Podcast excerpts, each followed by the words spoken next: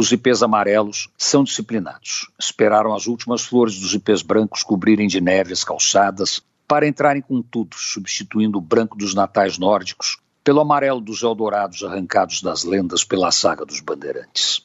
Lagoa Dourada, Paraopeba, Martírio, Serra de Prata, Sabarabuçu, Goiás e as monções atrás do ouro do Cuiabá.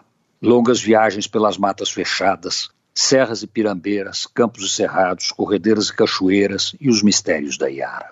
Os pousos para plantar o de comer, mais para frente, e seguir no rumo das antigas rotas que plotavam o ouro nas margens dos rios, onde viviam tribos encantadas, cobertas com adornos de ouro e de prata, esperando o bandeirante como uma promessa, como um sonho real.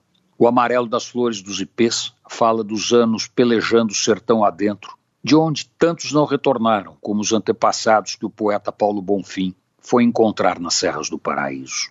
Ouro, mola catapultando os moradores de todo o Brasil para as Minas Gerais, arrancadas de São Paulo pelos emboabas no Capão da Traição.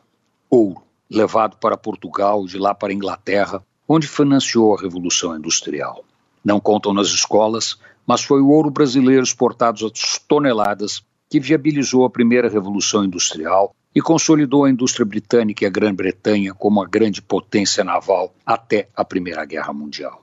Saga dos bandeirantes varando o sertão para encerrar 4 milhões de quilômetros quadrados depois o 11 canto dos Lusíadas. Saga das mulheres paulistas que ficavam à frente das fazendas nos longos anos que seus maridos descobriam sonhos e fascavam tesouros. Longos anos vivos nas flores dos ipês amarelos, homenageando o passado. Antônio Penteado Mendonça para a Rádio Dourado e crônicasdacidade.com.br.